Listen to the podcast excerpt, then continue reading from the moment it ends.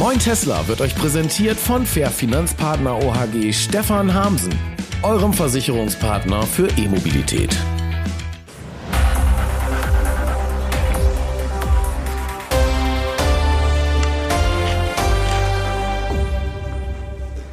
Ja, moin zusammen, ich bin's wieder, Dennis Wittus und ich begrüße euch zu Moin Tesla, Sendung Nummer 59. Und heute habe ich einen ganz besonderen Gast aus Stuttgart, bei mir heute hier in Bremen, Dr. Axel Sprenger von der Firma U-Scale. Herzlich willkommen.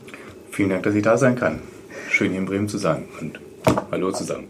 Ja, und wir wollen heute über ein ganz spannendes Thema reden. Ich finde es jedenfalls spannend. Der Holger sagt ja immer, ich bin Sozialwissenschaftler und so näher ich mich dem E-Auto gerne von der sozialwissenschaftlichen Seite.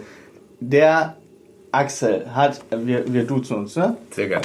Äh, der Axel hat eine Studie gemacht und zwar über die Zufriedenheit von E-Autofahrern. Verbessere mich, wenn es ja. falsch ist. Für die Zufriedenheit von E-Autofahrern. Wie zufrieden sind die E-Autofahrer mit mhm. ihren Autos jetzt und was gibt es für Verbesserungspotenzial? Da wurden über 1300 Leute befragt und da sind spannende Sachen bei euch bei rausgekommen. Und wenn euch das interessiert, dann bleibt dran. Moin Tesla, Sendung Nummer 59.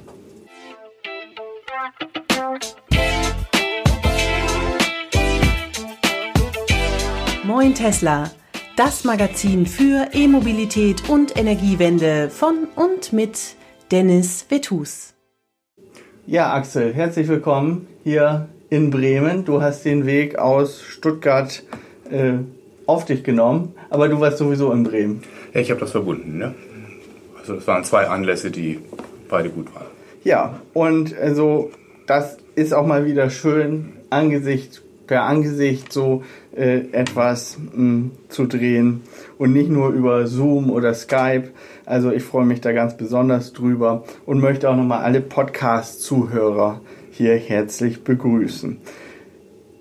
Axel, du bist Marktforscher und forscht für die deutsche Autoindustrie oder erhebst Daten mit deiner Firma Uscale.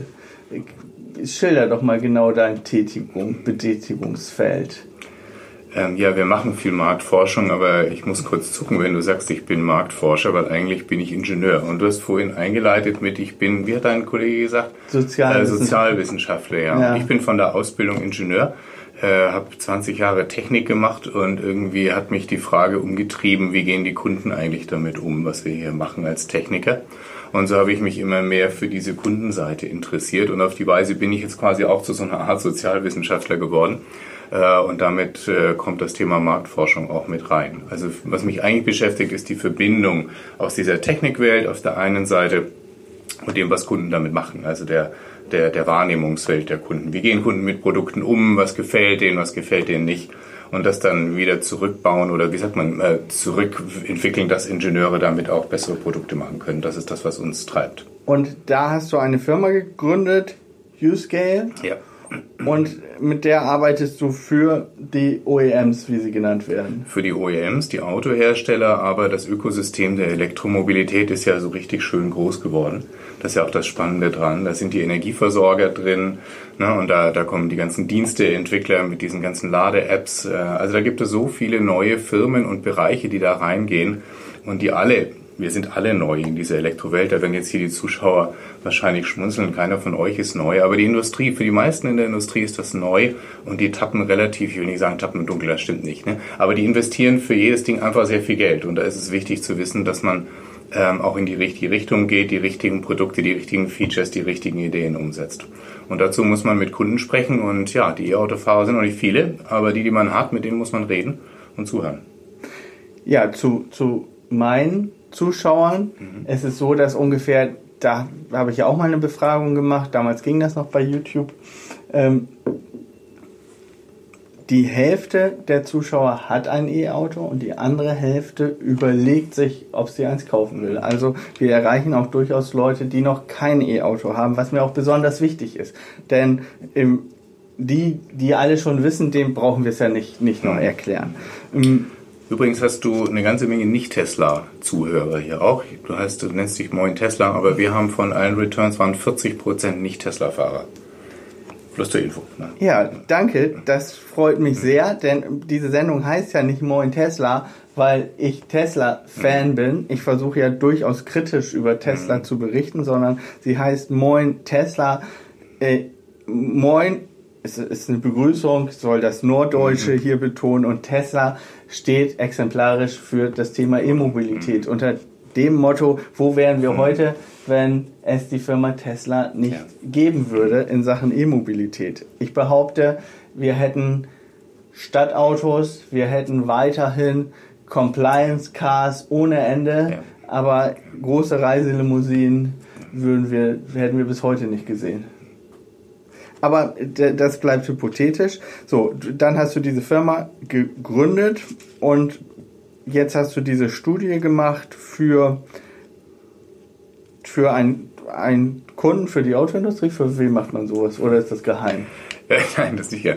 Ähm, wir machen die für die Autoindustrie, aber nicht nur für die Autoindustrie, sondern jeden, der Produkte entwickelt, die in diesem Ökosystem spielen. Und mir ist ganz wichtig, dass, wenn wir über Autos sprechen, dass das nicht nur die Autohersteller sich angucken, sondern auch die Energieversorger. Weil am Schluss muss ein Ökosystem entstehen, das für alle funktioniert. Und jetzt können die Autos nicht die Welt retten, ja, weil da gibt es Probleme mit der Konnektivität, wenn wir irgendwo hinterm Baum stehen. Ne?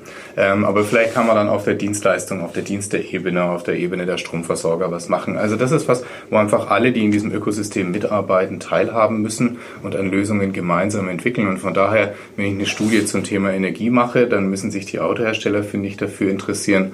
Und wenn wir eine Befragung zum Thema Auto machen, dann ist das für die Energieversorger auch wichtig. So, 700 Zuschauer haben an der Studie teilgenommen zu der wir in der Sendung vom Januar aufgerufen haben. Also du genau. warst zu Gast bei mir über Zoom und hast gesagt, ich mache diese mhm. Studie, mhm. meldet euch mal. Voilà, das ist der Punkt, der mir besonders wichtig ist.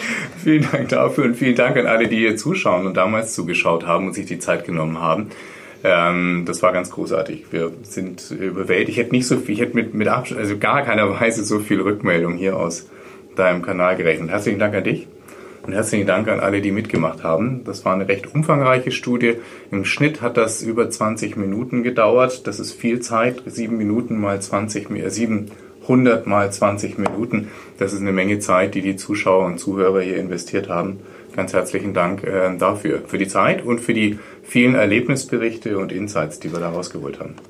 Was habt ihr denn gefragt? Oh, wir sind einmal durch das ganze Auto gegangen. ähm, was uns nicht interessiert hat, äh, ob den Leuten der Kofferraum gefällt, ob die Türen richtig zugehen oder so Sachen. Da gibt es viele andere Studien, die durch die Auto, wie sagt man, durch die, die Autokomponenten durchgehen. Was uns interessiert hat, war alles, was mit der E-Welt speziell ist. Äh, also alles, was rund um das Laden geht, aber da sind auch die technischen Themen wie die ganzen Eco-Modes, äh, die es gibt und die speziell auf diese E-Welt einzahlen, dann das Thema Rekuperation, Preconditioning, die Connect-Apps, aber auch NVH, das ist der Fachbegriff Noise Vibration Harshness, für, für alles, was so in Geräuschen und Akustik im Auto ist. Und das ist ja in der E-Welt sehr speziell, weil der eine Motor, diese eine Geräuschquelle wegfällt, jetzt kommen andere Geräusche raus. Das ist für die Autoindustrie sehr wichtig, äh, da eine Einschätzung zu bekommen, welche Geräusche sind okay, welche nicht okay. Ja. Also alles, was anders ist. Vielleicht kann man so zusammenfassen. Ja, ähm, und nun sind da Sachen rausgekommen. Du hast an alle Teilnehmer hier so ein Blatt verschickt mit einer Kurzzusammenfassung. Jeder, der mir seine Adresse hinterlassen hat, dem schicke ich immer gerne was, weil ich finde das auch schon, man, man beantwortet und dann ist das so weg und man hört nie wieder was. Deswegen mache ich das eigentlich ganz gerne und freue mich, wenn ich dann auch Rückmeldungen bekomme. Ja, toll. Also finde ich super, weil ich, das sind Sachen hier, das ist ganz interessant. Die habe ich, die, da haben wir schon drüber berichtet, mhm. weil die Empfindung bei uns so war. In unserem ersten Gespräch habe ich gesagt, im Autohaus wird man zum Thema E-Mobilität schlecht beraten. Und da hast du zu mir gesagt, ja, das habe ich schon herausgefunden und kann ich sogar belegen mit, ja. mit einer Studie. Und hier kann man, kannst du jetzt belegen, die Überschrift, ich nenne sie mal, die Leidensbereitschaft der E-Autofahrer lässt nach. Das bedeutet ja, dass meine Theorie, dass es bestimmte, ich sag mal, Generationen von E-Autofahrern gibt, dass die stimmt. Generation 0, Generation 1, Generation 2 und jetzt eine ganz neue Generation, ja. die nur will, dass es funktioniert. Ja. Also wir sind noch weit entfernt davon, dass, dass der Durchschnittskunde, Lieschen Müller sagt man immer so schön, äh, oder Max Mustermann, dass der Elektroauto fährt. Die Menschen, die fahren, das sind sehr spezielle Menschen, die, äh, speziell, die haben Spaß daran. Ne? Und die akzeptieren auch, dass noch nicht alles so richtig tut. Ne? Man hat Spaß daran, auch so ein bisschen bei den Ersten dabei zu sein. Ne? Man nennt die, bei den Soziologen nennt man das die, die Innovatoren ähm, die als erstes auf ein neues Produkt springen. Das sind die, die vielleicht vor ein paar Jahren vor vom Apple Store übernachtet haben, ne, um das neueste ja. Telefon zu kriegen. So und diese Leute, die sind, das sind laut Definition so ungefähr zwei, drei Prozent der Kunden sind das, diese Innovatoren. Äh, die haben jetzt quasi ihre Autos und jetzt die Zulassungsanteile liegen, glaube ich, bei drei Prozent sowas. Jetzt kommen langsam, kommt eine Gruppe in das, in diesen Markt rein, die nennt man die Early Adopters. Vielleicht habt ihr das mal ja, gehört. Ja, ne?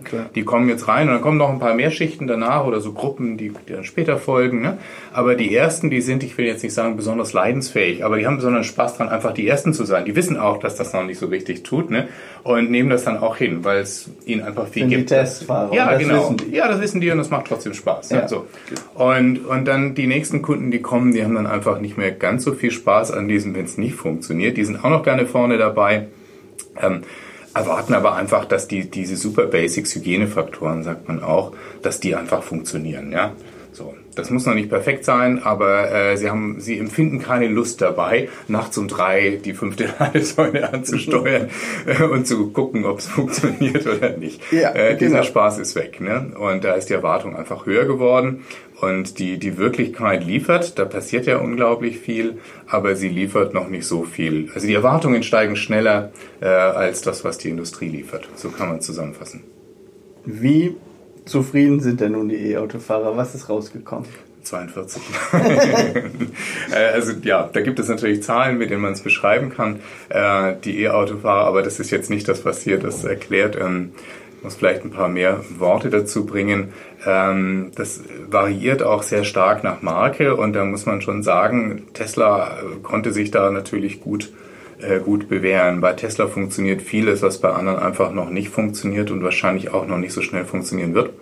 Ähm, gleichzeitig äh, gibt es auch Dinge natürlich, die bei Tesla nicht funktionieren. Wir haben aber ein Bild gesehen, wo man sagt, das ist das Bild, die Rückmeldung zu Tesla und das sind die Rückmeldungen zum, zum Rest der Industrie, die sich relativ ähnlich sind. Also die, ob das jetzt ein Mercedes, ein Jaguar oder ein Audi ist oder eine Zoe, die Unterschiede da in den Rückmeldungen waren relativ gering. Aber die Tesla-Fahrer für sich waren völlig anders von den Rückmeldungen wie der ganze Rest. So. Was unterscheidet Und, sich da? Ähm, ja, das sind sicher Themen, über die ihr sprecht. Tesla hat halt äh, auf der grünen Wiese angefangen und von vornherein überlegt, ja, wir bauen Auto, aber wir müssen eine Ladeinfrastruktur schaffen und erst wenn wir die haben, können wir Autos verkaufen. Und das ist bei den anderen Autos anders, bei den anderen Herstellern, die bauen halt Autos und überlegen, ja, was müssen wir denn jetzt anpassen? Was müssen wir denn zu, ich, ich übertreibe jetzt ja, hier, ja. ne? Wo müssen wir denn hier einen Kompromiss machen und irgendwie auch noch was einbauen, was die Elektromobilität ermöglicht. Und da kommen halt am Schluss Autos raus, die gut sind, sehr gut sind in der alten Verbrennerwelt, ähm, aber einfach noch nicht so ideal angepasst sind an diese Elektrowelt. Und das hat Tesla von Anfang an ganz anders gemacht und deswegen sind die da besser aufgestellt. Also diese, diese ganze Ladewelt, diese Infrastruktur, für die Verbindung zwischen Auto und Ladewelt, die funktioniert da einfach. Das Auto ist vom Laden aus gedacht. Und, und das ist bei der anderen Und das kommt in der Studie ganz Brett klar, klar raus. raus. Brett klar, ja. Das heißt, die Fahrer von E-Autos, die nicht Tesla sind, womit sind die unzufrieden? Konnektivität, Infrastruktur? Ähm, es sind zwei große Blöcke. Ähm, wenn man, da gibt es auch so eine schöne Kuchendarstellung, ja. die wollen wir uns jetzt hier ersparen. Ähm, aber es sind zwei große Themen. Das erste Thema ist so diese ganze Reichweitenwelt komme ich gleich noch drauf. Das ist nicht, dass wir größere Batterien brauchen. Das ist hier nicht gemeint.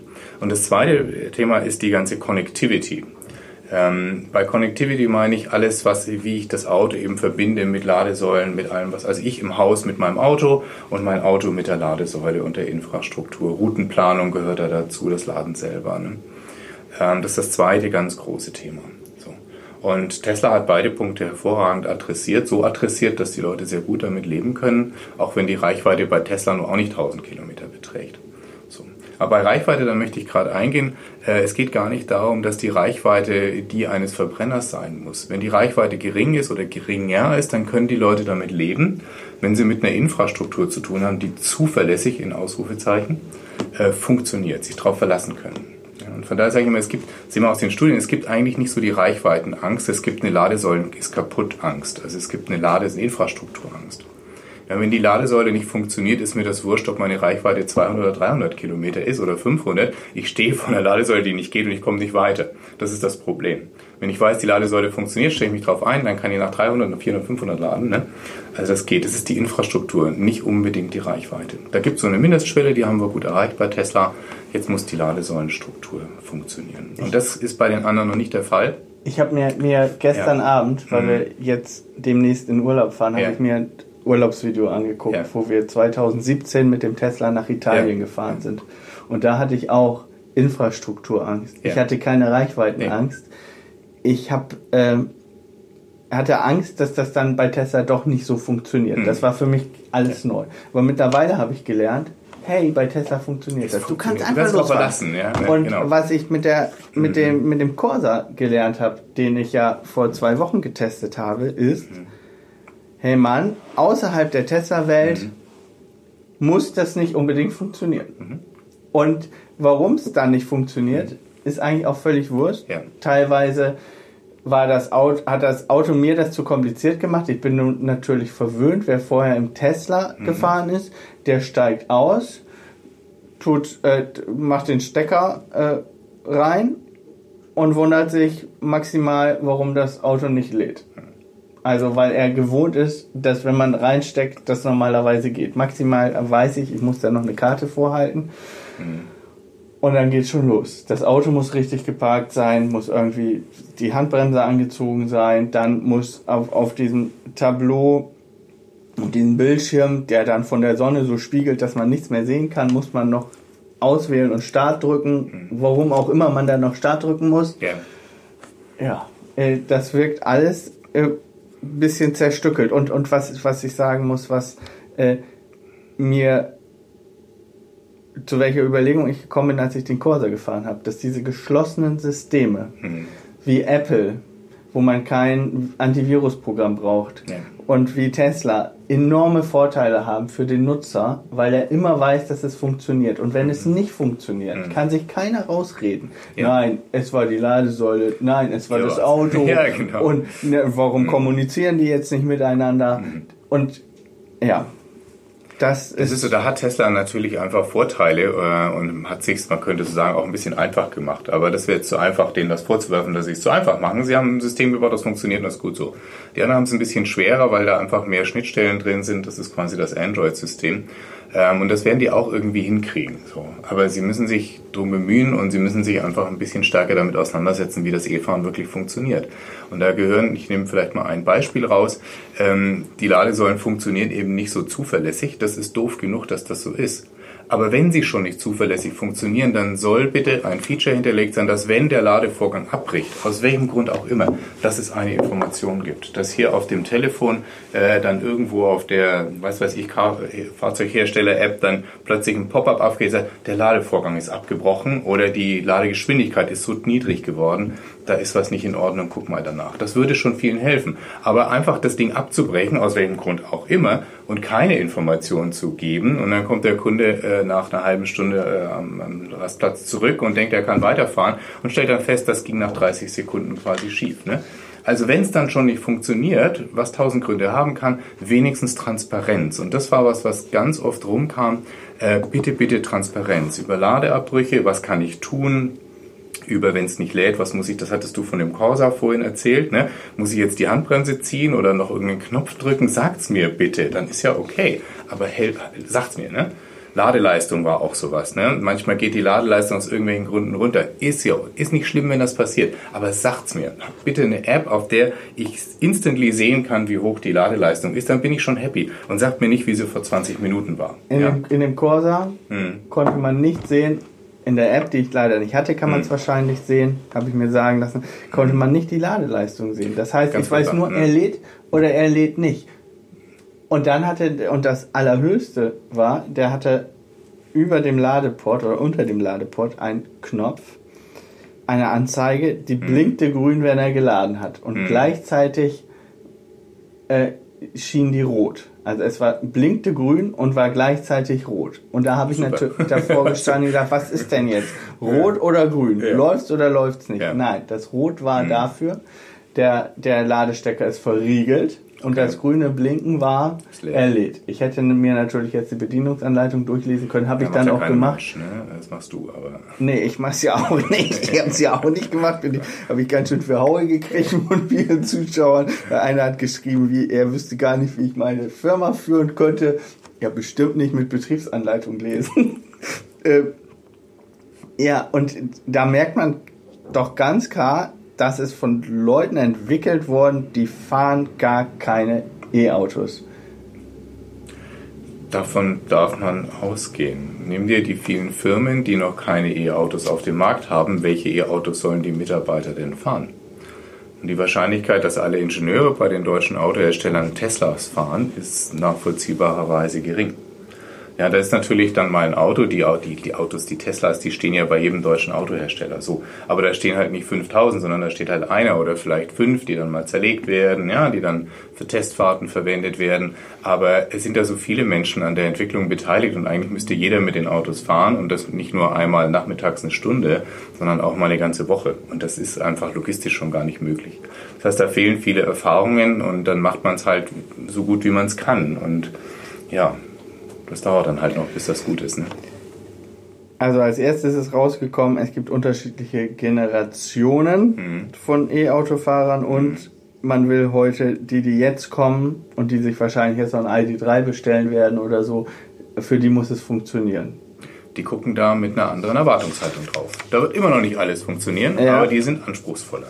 Ja, Da so, muss mehr funktionieren. so und dann sagst du, die Reichweiten sind es gar nicht. Es ist die gewünschte Infrastruktur oder die, die nicht ausreichende Infrastruktur.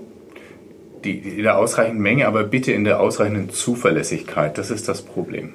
Also das ist eins der großen Probleme. Ja. Und dann in der Zusammenfassung steht hier drinnen, im Vergleich zu Online-Systemen sind Hersteller-Navis mit jährlichen Aktualis Aktualisierungszyklen für die Ladeplanung meistens nicht brauchbar.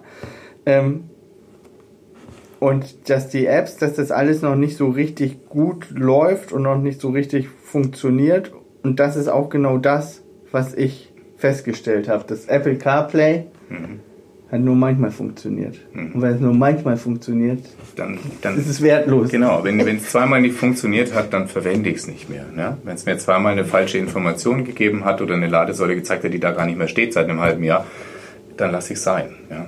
Und dann nehme ich mir eine andere Lade-App. Und die Konnektivität bei Tesla, dass mir das Tesla Navi ist nicht perfekt. Das kann nur zum Beispiel eine Route anzeigen. Also wenn du jetzt eine Alternativroute Alternative. fahren willst, macht es das nicht. Aber es zeigt zuverlässig die eigenen Ladesäulen Ja. an und mittlerweile auch die der Konkurrenz. Ja, Und gut- das passt. Ja, guter Punkt. Das war einer der ganz großen Kritikpunkte der Tesla-Fahrer, dass die sagten, ähm, ist ja schön, das funktioniert alles in diesem Closed Shop, also in diesem, in diesem eigenen Ökosystem, ähm, aber äh, da gibt es so viele andere Ladesäulen, die ich auch verwenden möchte. Ich will, dass das hier angezeigt wird. Und ein paar gibt es, Allego ist, glaube ich, drin und vielleicht der eine oder andere noch reinkommt, aber ähm, Tesla-Fahrer erwarten, dass einfach, dass das gesamte Infrastruktur, die, das gesamte Ökosystem, alle Ladesäulen in diesem Tesla-Navi mit drin sind. Und das geht erst sukzessive, da tun sich Tesla wohl Als du die. Umfla Umfrage gemacht hast, ging das noch nicht.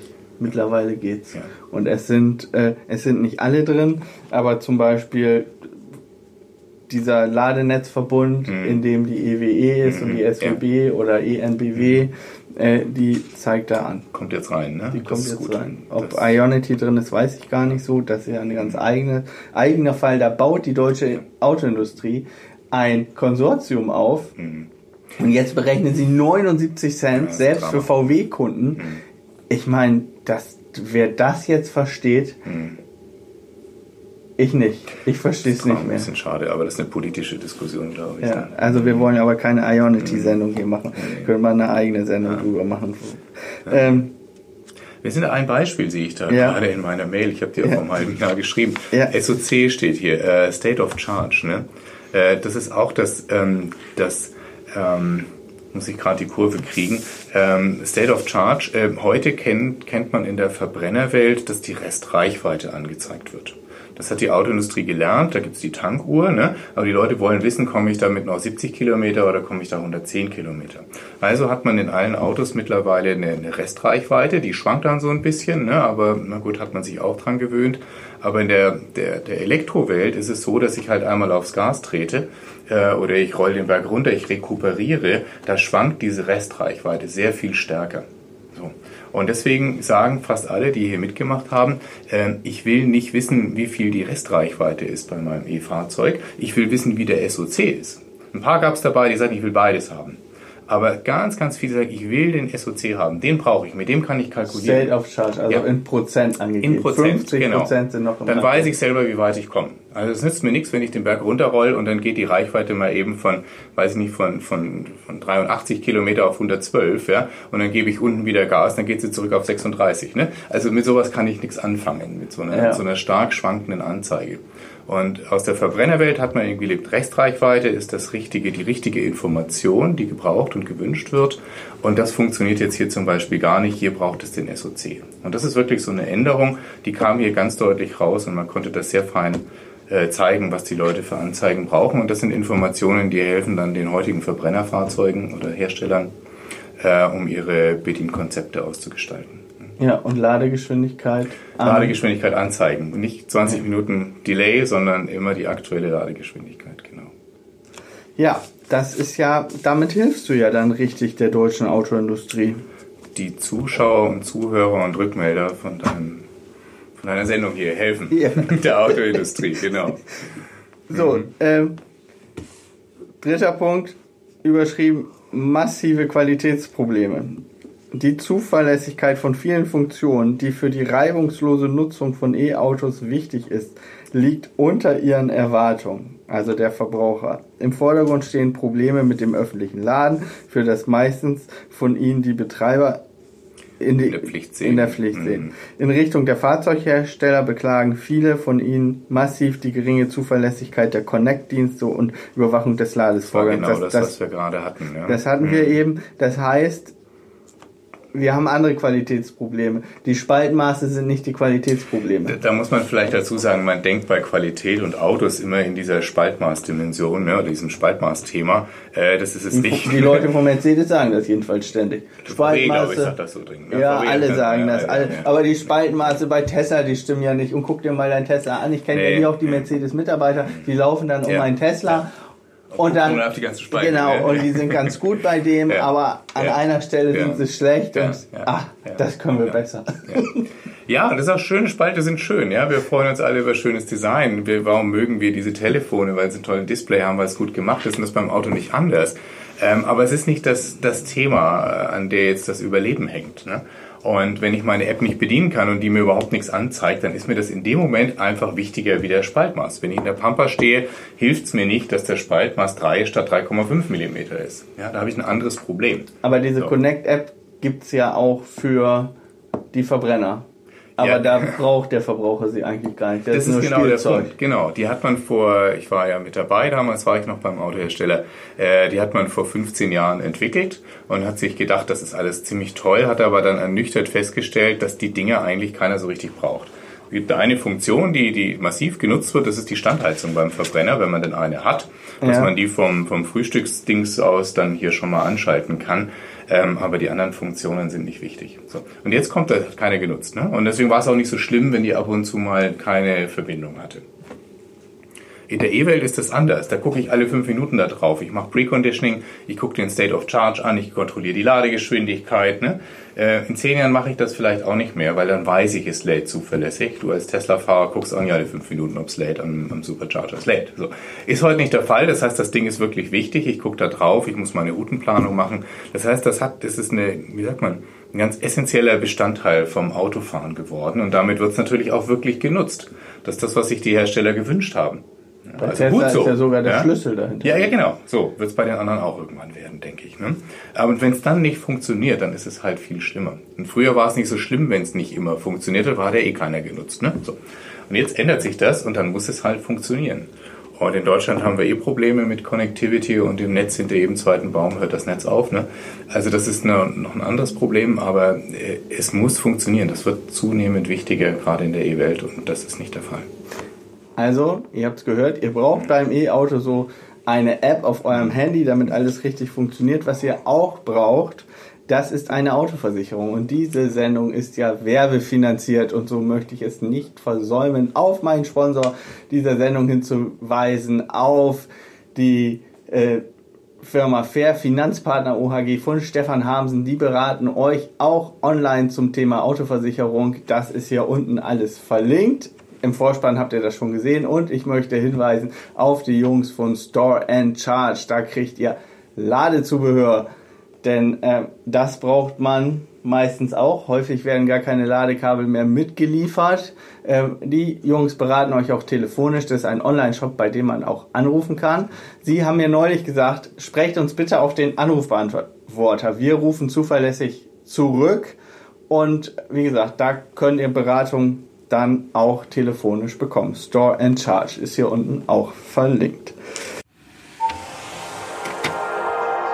Moin Tesla wird unterstützt von Store and Charge, deinem Online-Shop für Ladezubehör. Jetzt kommen wir zu dem Kernpunkt dieser Studie eigentlich. Wie viel Prozent der Leute, die ein E-Auto fahren, würden ihrem Freund raten, ein E-Auto zu kaufen. Hier stehen die Zahlen genau. Hm. Ja, ich muss selber gucken, ich habe ja. sie nicht auswendig. Aber was uns hieran äh, so umgehauen hat bei den Ergebnissen war, dass wir die genau gleiche Frage vor einem Jahr schon gefragt, gestellt hatten. Ne? Und die kennen die, die Zuschauer und Zuhörer bestimmt auch von vielen anderen Dienstleistungen. Da heißt es dann, wenn man ein Bahnticket, Hotel, Urlaub, was weiß ich, bucht, am Schluss immer, das ist so die Gretchenfrage, ne? würden Sie diese Marke, diesen Urlaub, bla bla, ähm, an einen guten Freund oder Kollegen weiterempfehlen? Das ist so eine klassische Frage, da kann man die Ergebnisse auch ganz gut vergleichen. Ähm, und da kam eben raus, das muss ich selber hier spickeln, ähm, dass das eigentlich ganz gut aussieht. Ähm, jetzt muss ich selber gucken, 60 Prozent äh, würden ein E-Auto weiterempfehlen, also auch das E-Auto der Marke, die sie gekauft haben. Das klingt jetzt eigentlich ganz viel. Nicht, ist das viel oder wenig? 60 Prozent? Wenig. Ist mehr gedacht, ne? Also Tesla ja, also Auto ist ja hm. sowas Emotionales ja, und wenn gerade ein E-Auto. Ja, ne? und wenn ja. 40 Prozent hm. sagen, aber ich weiß das ja selber. Ich habe hm. viele Bekannte in meinem Bekanntenbereich. Hm dem würde ich auch kein Tesla empfehlen, weil ich weiß, wie die Auto fahren und wie die so drauf sind. Mhm. Fahr mal lieber deinen Verbrenner, fahr mal lieber 200 linke Spur. Ja. Wenn du ein entschleunigtes Leben führen willst, dann kauf dir mal einen Tesla. Aber so wie du jetzt drauf bist, vielleicht ist das auch der Grund. Das ist auch nicht Ja oder Nein, diese ja. Frage, sondern da hat man so eine Zehner-Skala. Vielleicht ja. erinnert ihr euch, wenn ihr das mal gesehen habt. Und alles, was man da mit einer 9 und 10 ankreuzt, das heißt, das sind Leute, die würden das weiterempfehlen. Und die, die eine 7 oder eine 8 ankreuzen, die nennt man hier neutral. Und die, die eine 6 oder schlechter ankreuzen, die, die sind eher kritisch. Ne? So, und diese 9er und 10er, das waren damals eben 60 Prozent. Und als wir die Frage vor einem Jahr gestellt haben, da waren es 77 Prozent. Und das ist ein gehöriger Unterschied. Das ist deutlich was zurückgegangen. Ne? Und gleichzeitig sind die, die irgendwo zwischen 0 und 6 ankreuzen, also die, man sagt das die, die, die Kritiker, das waren jetzt 13 Prozent und damals waren es nur 6 Prozent. Was interessant ist dabei, ist, dass ja die Technik in der Regel nicht schlechter geworden ist in den letzten anderthalb Jahren. Die ist ja besser geworden. Es gibt mehr Ladesäulen, es gibt mehr Autos, man entwickelt mehr. Und trotzdem wird die, ist die Wahrnehmung schlechter. Ne? Die Leute werden kritischer, empfehlen seltener ein E-Auto als noch vor einem Jahr. Und da sind wir genau beim Anfang wieder. Das sind jetzt andere Menschen. Oder die Menschen, die es damals waren und die heute noch drin sind, äh, haben eine andere Erwartungshaltung. Die denken, ihr habt jetzt anderthalb Jahre entwickelt, das muss jetzt funktionieren. So. Und das tut es halt immer noch nicht. So, das heißt, die Autos sind besser geworden, die Infrastruktur ist besser geworden, aber die Erwartungshaltung steigt stärker und es kommen neue Leute rein, die mit einer anderen Erwartungshaltung von vornherein da rangehen. Äh, und dann ist das Ergebnis, dass die Wahrnehmung in der Summe eher kritischer geworden ist.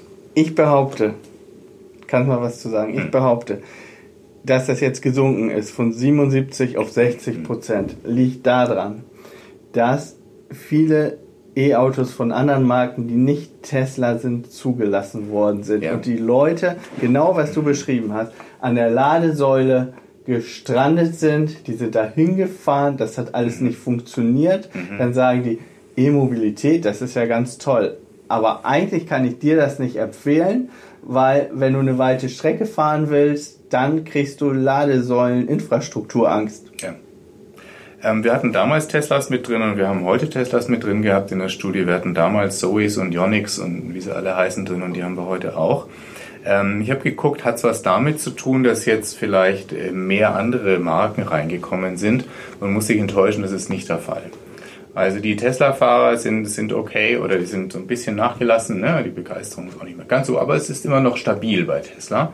Ähm, bei den anderen hat es nachgelassen. Ne? Also es waren damals noch keine Audis dabei, als wir es das erste Mal gemacht haben. Ne? Es waren die, die, die Klassiker halt, ne? der i3 und die Zoe und, und der Leaf und der Ioniq.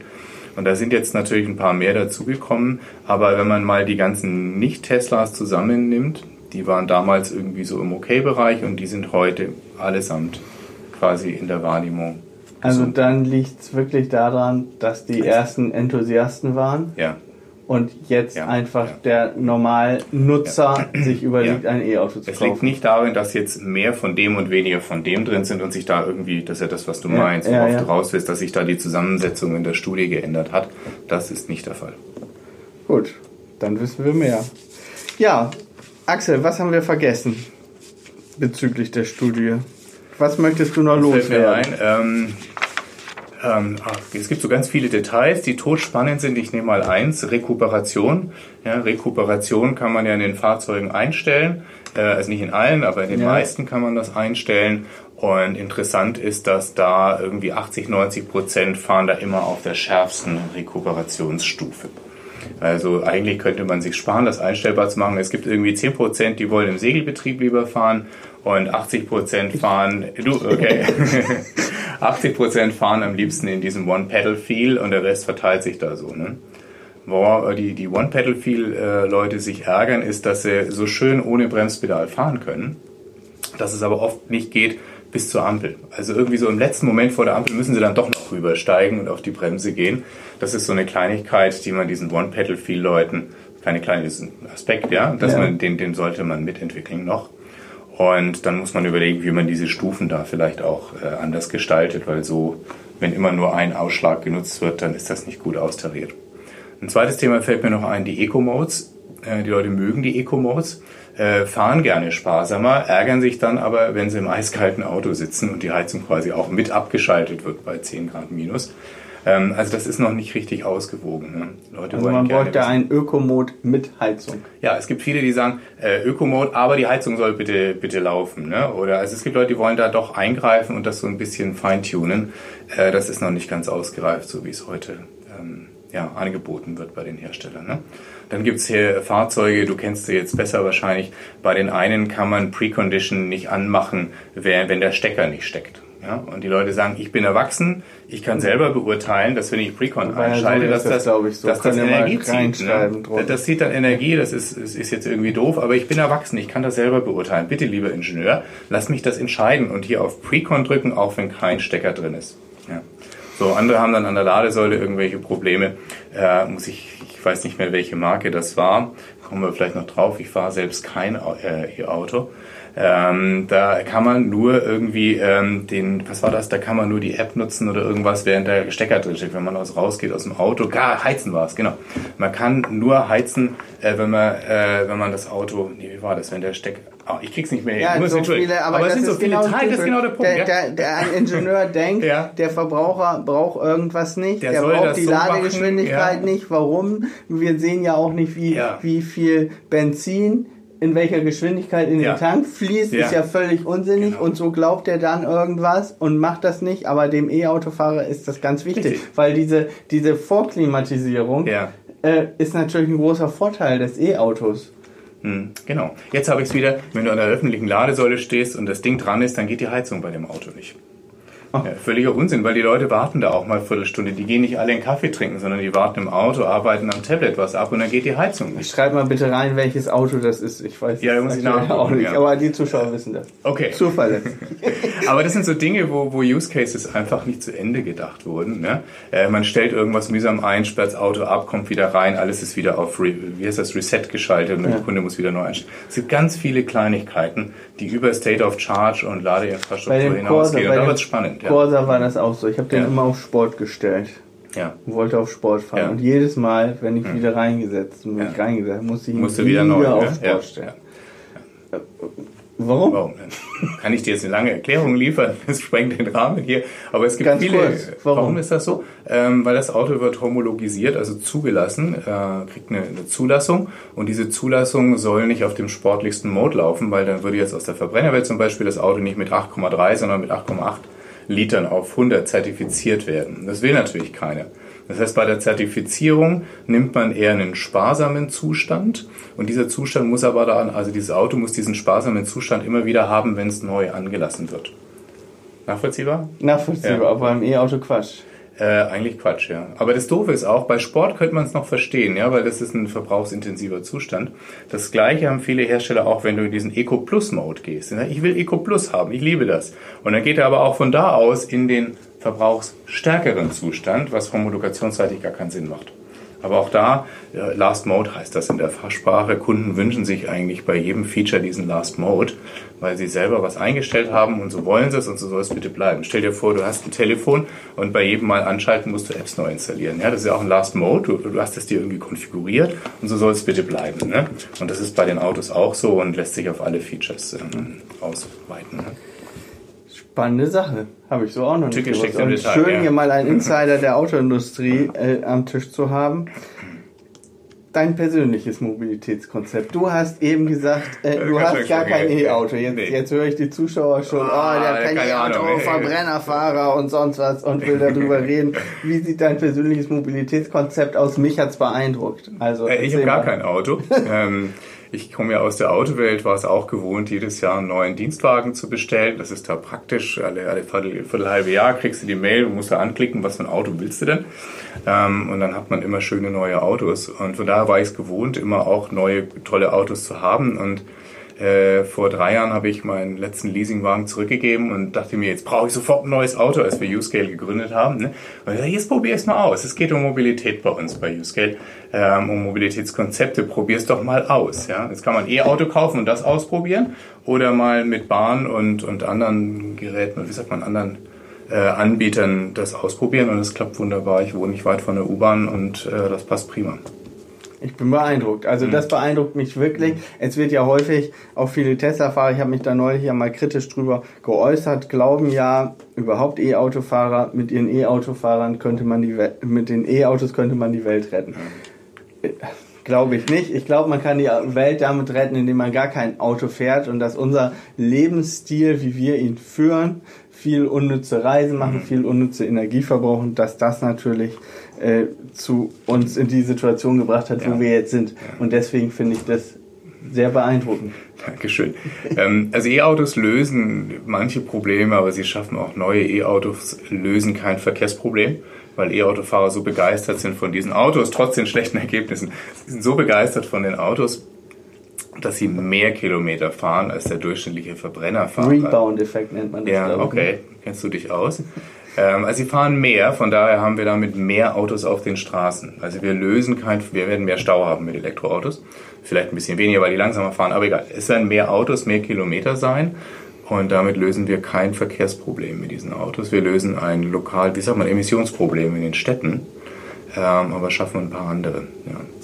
Äh, eins noch, ich hatte auch überlegt, ich muss ein Auto kaufen. Ich habe, das gestehe ich jetzt auch, ich habe äh, letzte Woche, äh, meine Frau drängt mich die ganze Zeit, endlich ein Auto, ein zweites anzuschaffen. Sie fährt einen Verbrenner, das sage ich auch ehrlich.